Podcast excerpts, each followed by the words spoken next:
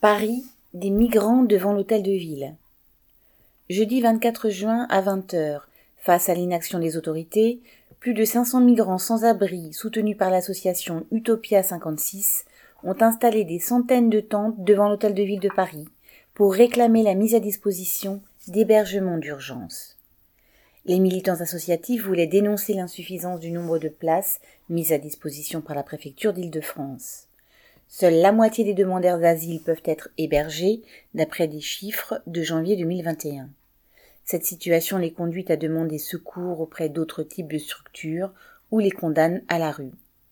En Île-de-France, c'est encore pire. Seuls trois demandeurs d'asile sur dix parviennent à être hébergés. La réaction des migrants et d'Utopia 56 a poussé la mairie de Paris à mettre à disposition deux gymnases et une halle d'exposition pour abriter les occupants de la place.